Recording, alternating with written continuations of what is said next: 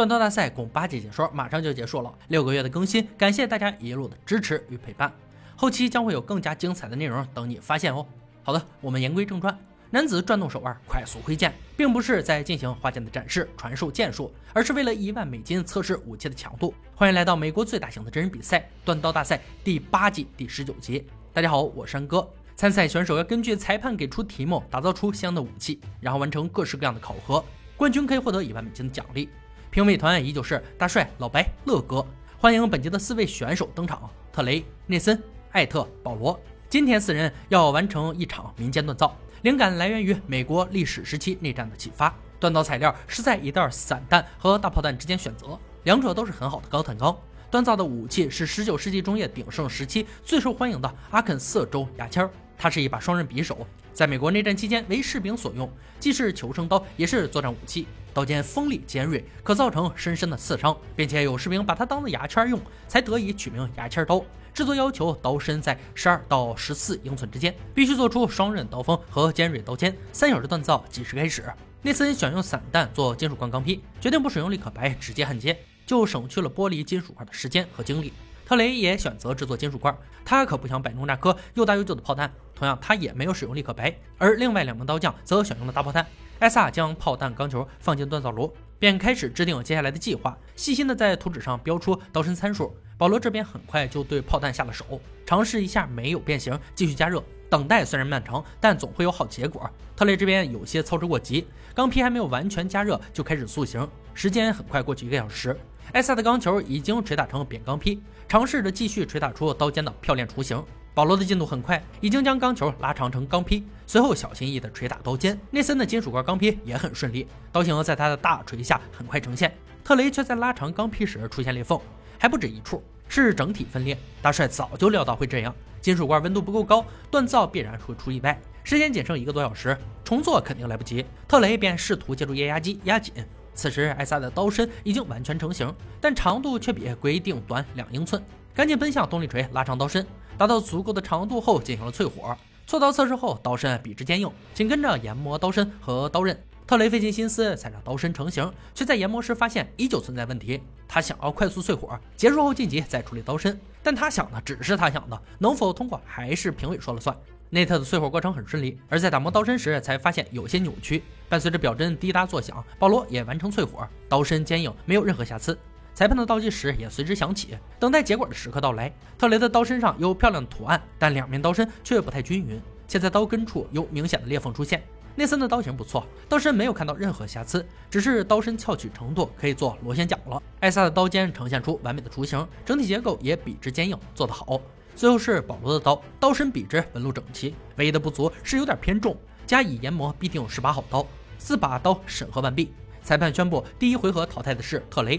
刀身不对称的形状和分层已经严重影响了整体结构性，所以他只能拎着包袱离开锻工坊。剩下的三人进入第二回合。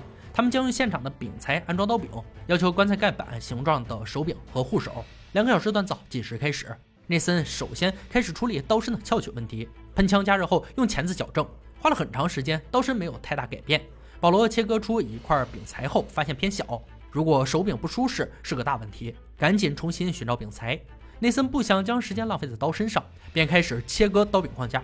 焊接以后，带锯切割棺材盖轮廓。时间飞逝，转眼过半。艾萨发现快做好的护手出现松动，便用锤子将周围金属嵌入缝隙，这是个好办法，能稳稳地抓住刀根。保罗这边也开始安装刀柄组件，却在钻孔时柄材断裂，赶紧来到柄材室寻找合适的替补。内森的进度很快，已经将刀柄粘合，等待凝固时再来研磨刀身，希望刀身翘曲能够得到缓解。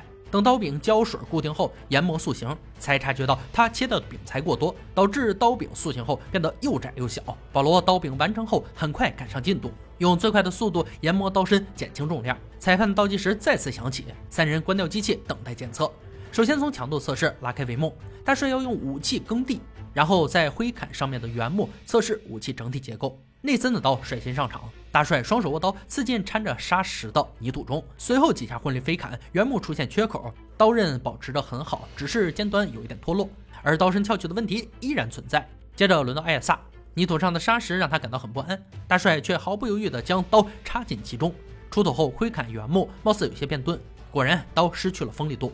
但刀柄的形状做得很不错，结构完整。最后轮到保罗，同样要经受住泥土、沙石的摧残，结果劈砍原木时却没有看见木屑，更像是钝器的敲击。幸好刀身结构没有受到损坏。接着由乐哥刺切皮革引水袋测试锋利度。首先拿内森的刀打量一番，随后一刀刺向饮水袋，却没能穿透。后补一刀也相当费力，刀尖的损伤严重影响了穿刺能力。刺击时只能依靠推力。轮到艾萨，一刀下去轻松穿透水袋，液体喷涌而出。虽然刀刃有些变钝，但刀尖足够锐利，成功通过测试。最后是保罗，同样精彩的突刺表现。虽然两侧刀刃已经失去锋利度，但刀尖上的锐利程度还是超级棒。测试结束，裁判宣布第二回合淘汰者是内森。他的刀身有着无法摆脱的翘曲，并且作为阿肯色牙签刀，刀尖受损是最严重的问题，这便是让他出局的原因。恭喜保罗·艾萨挺进决赛，得以见到本轮的决赛武器，同样是内战时期的标志性武器——格兰特将军佩剑。这把剑是一种纪念性的剑。一八六二年二月，在多纳逊堡取得胜利后，授予尤里西斯·格兰特将军。这场战役也是南北战争中第一次重大胜利。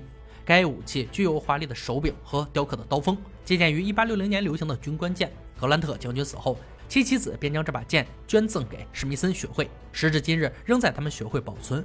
制作要求必须是双刃剑。剑长二十九到三十一英寸之间，有一个上翘的后部，剑格、翻盖和面向尖端的护手和指节弓，却用翁形制作圆头。这把历史性的武器有着复杂的细节，但也难不倒两位刀匠。四天时间回家锻造，祝他们好运。艾特回家后锻造速度飞快，一天时间就将剑身打造成型并淬火。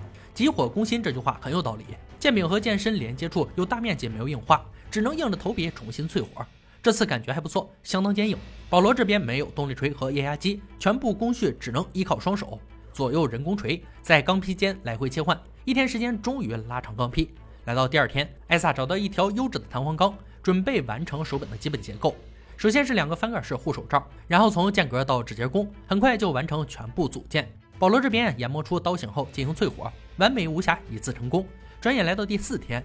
艾萨早早就组装好剑柄，剩下的时间用来装饰绿松石和琥珀。此时的保罗已经筋疲力尽，但他必须坚持交出完美的作品。剑身有了，只差精致舒适的剑柄和护手。随着锻造的收尾，四天时间结束，两人带着各自的武器返回赛场。他们的武器都非常出色，但胜利不只限于美丽，还要注重强度。首先是最佳拍档乐哥与弹道假人登场，不用多说，肯定是杀戮测试。保罗的剑先上。长剑一挥，假人厚厚的脸皮被切下，几招击中腹部，皮开肉绽，鲜血飞溅。最后帅气的反手切，一剑封喉，剑刃锋利无比，杀伤程度一目了然。但剑身略重，需要更多的力量挥动。轮到艾萨，剑身轻薄，犹如皮鞭抽打在假人身上，击中腹部更是无比顺畅。同样的挥击流程使假人体无完肤。乐哥很喜欢剑身的花纹，使得这把锋利十足的剑锦上添花。可是，在击中骨头时，剑身出现略微弯曲。总体来说还是不错的。接着由老白进行一场令人恐惧的弯曲测试，将剑身弯曲到三十五度以上至四十五度，测试剑能否承受。听到这，保罗的心已经窜出了肚子里。只见大帅毫不留情地将剑下压，左右两边弯折三十五度，没问题。开始四十五度，所有人都屏住呼吸。剑身的断裂处有明显的两个黑点儿，无疑是锻造或淬火时失误所致。但他并没有完全出局，因为艾萨的剑也要测试，如果他能超越极限，便没了保罗的机会。惊心动魄的测试再次开始，左右两侧三十五度顺利通过，极限开始。拼结果已经一目了然，但保罗虽败犹荣，他为自己的作品感到非常自豪。能遇到超强的竞争对手也是一种荣誉。让我们恭喜艾萨成为本季冠军，并获得一万美金的奖励。以上就是锻造大赛第八季第十九集的内容。本集决赛武器格兰特将军佩剑是肯塔基州公民赠予格兰特将军的佩剑，总长度八十三厘米，刀身部分有精心石刻的花纹，剑柄以纯银打造，雕刻出胜利女神的造型，上面还有二十六颗钻石拼出她的名字缩写，且剑柄还镶嵌一颗巨大的紫水晶。格兰特将军持此剑在美国内战期间。大放异彩后，威名大振，迫使守军投降，俘三点一万人。此后便被美国国会授予金质勋章。讲到这，又到了和大家说再见的时候。转眼间，锻造大赛接近尾声，如同刀匠锻造的时间飞速且悄然流逝。我也会继续努力，与时俱进，更新更多精彩的视频，希望大家多多关注。那我们就下期再见吧。